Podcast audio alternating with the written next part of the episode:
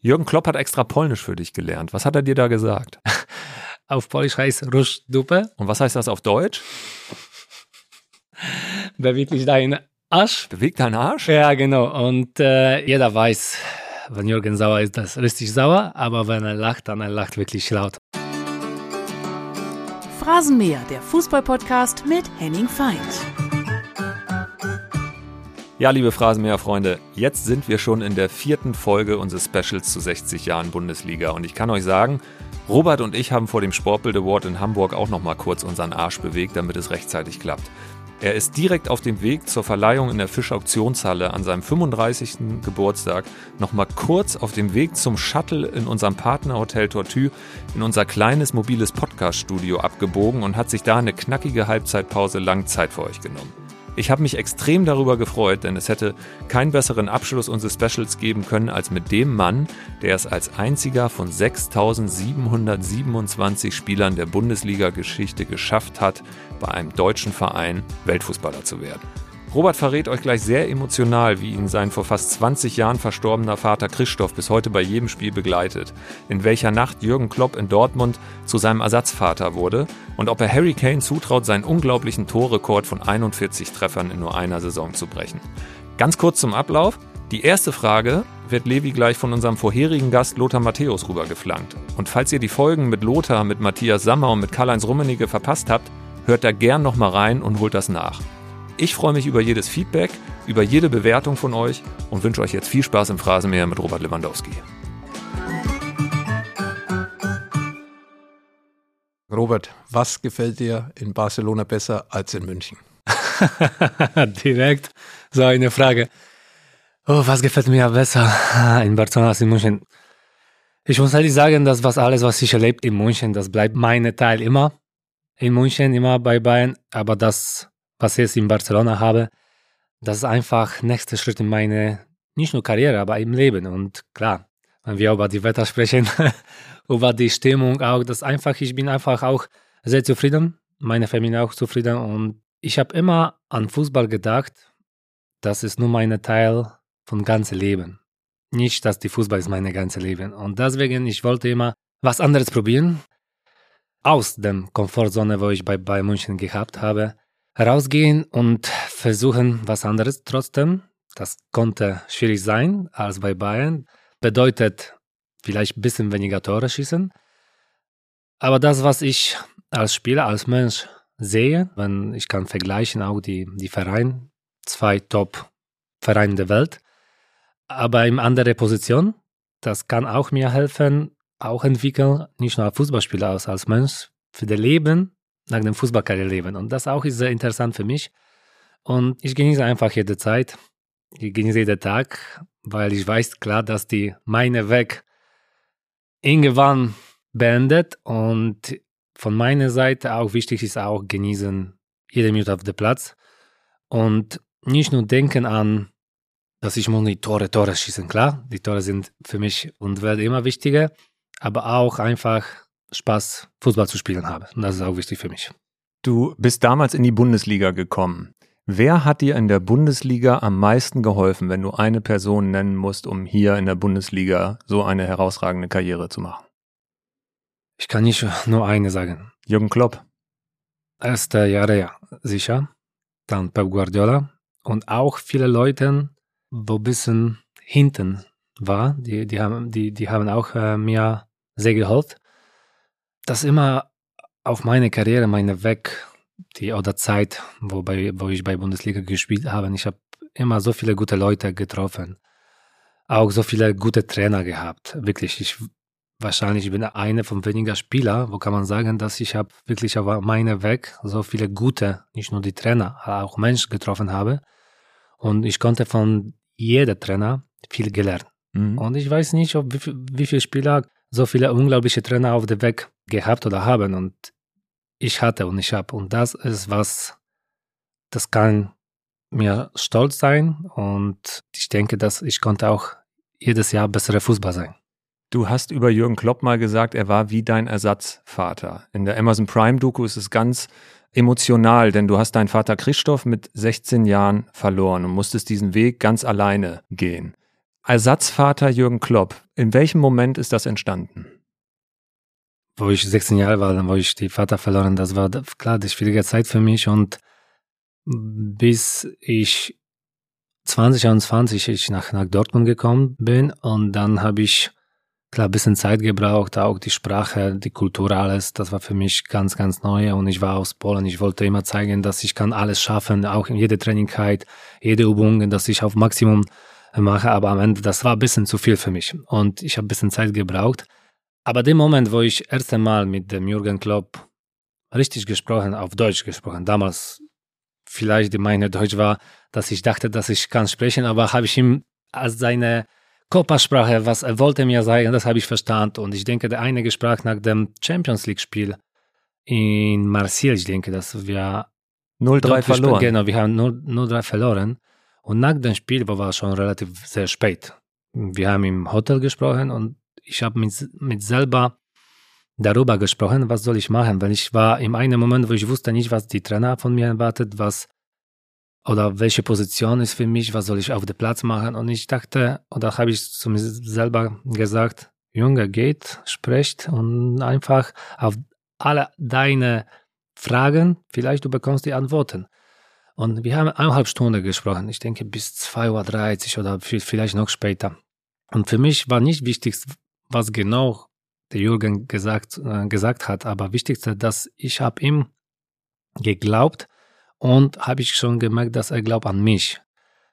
Und kann man nicht genau erklären, wie, warum zwei Tage später, wir haben am Mittwoch gespielt, ich denke, und Samstag war Bundesligaspiel gegen Augsburg ich denke, in Dortmund 15.30 habe ich drei Tore und eine Vorlage gemacht und wir haben 4-0 gewonnen. Seit dem Moment, wo ich mit Jürgen gesprochen habe, dass einfach meine Karriere geht nach, nach oben. Und ja. das war wahrscheinlich was tief mental, wo ich seit Jahren konnte nicht mit jemandem wie mein Vater gesprochen haben. Einfach habe ich was bisschen gemerkt, dass an Jürgen ist so ein Mensch, wo oder Vielleicht habe ich einfach gebraucht, eine Gespräch mit so einem Mensch, wo auch ähnlich sieht aus wie mein Vater. Würdest du das heute nochmal sagen? Jürgen Klopp ist wie ein Ersatzvater für dich gewesen?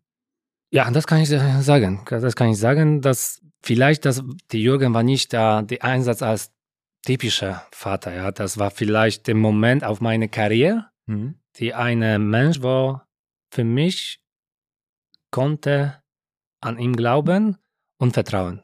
Er und hat einfach sprechen mit ihm über viele andere Sachen auch. Und das war für, für mich als Junge, dass ich konnte nicht mit meinem Vater seit Jahren gesprochen. Das habe ich einfach gefunden, jemand, wo ich will nicht sagen, dass er war mein Vater damals. Auch, auch das wahrscheinlich wäre zu viel, aber ein Gespräch mit ihm bedeutet damals für mich wirklich viel. Er hat Polnisch gelernt und er hat, äh, was hat er gesagt auf Polnisch zu dir?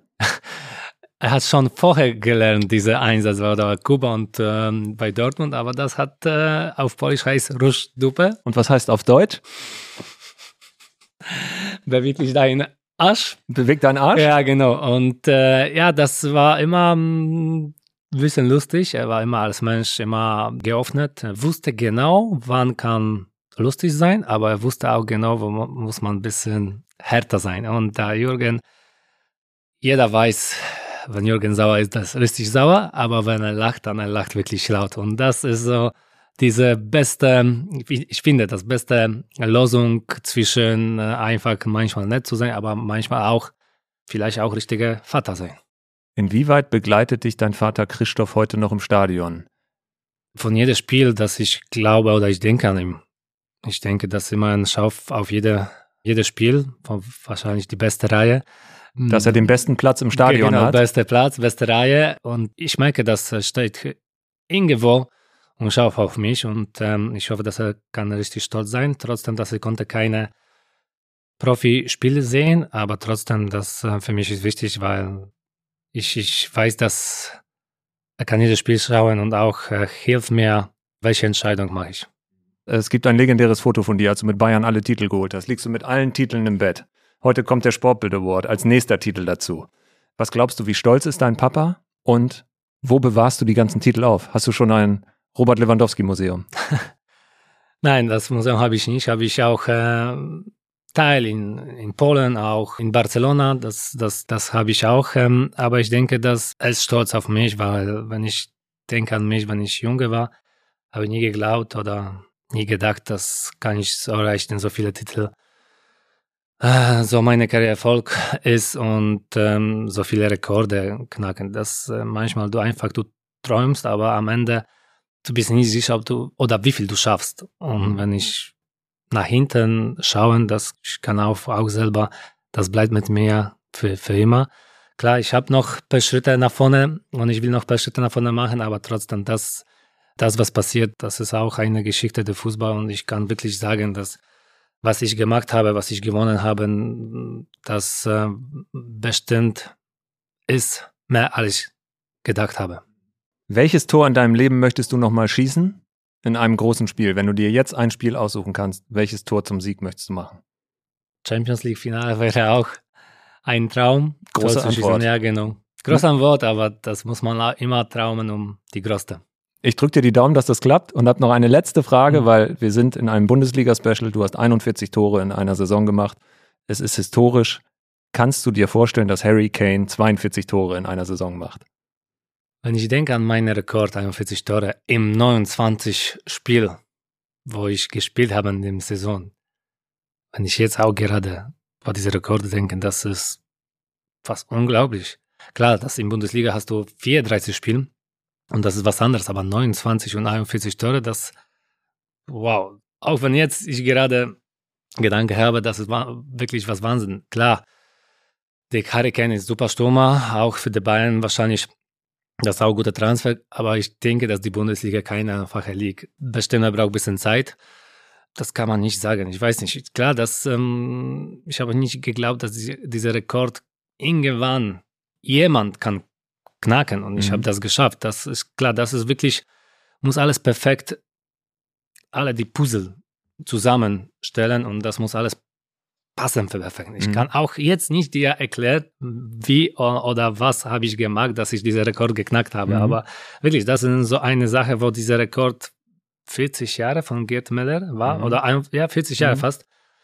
Und ich habe nach 40 Jahren einen Robert Lewandowski gekommen und äh, dieser Rekord geknackt, wo auch das, dieser Rekord für viele, die deutschen Menschen war, die Rekord, wo keine kann auch dran sein. Nicht mhm. nur knacken diese Rekord, aber dran. Und ich habe nicht nur die fast am der Rekord war, ich habe diesen Rekord geknackt, um diese Dramaturgie, die letzte Minute, wie die ganze Spiel, in diese, die letzte Tor, wie oder letzte Minute habe ich geschossen, habe das einfach wahrscheinlich auf das gute Szenario für eine, eine Film wäre, wenn das, mhm. äh, ich habe auch nie geglaubt, im Spiel auch, war 15 Minuten, 20 Minuten, habe ich, nein, das schaffe ich nicht, was ist, ich versuche alles. Ich habe schon von links, rechts geschossen, Kopf. Ich denke alles zwei, dreimal und das, vielleicht das geht nicht, dieser Rekord zu knacken. Aber dann, letzte zehn Minuten, habe ich geglaubt, na, du musst immer bereit sein, du musst immer glauben und wenn du schaffst, musst du einfach bereit sein. Und das habe ich geschafft und ich bin wirklich sehr, sehr stolz und äh, das kann ich dieser Rekord ähm, auf der Brust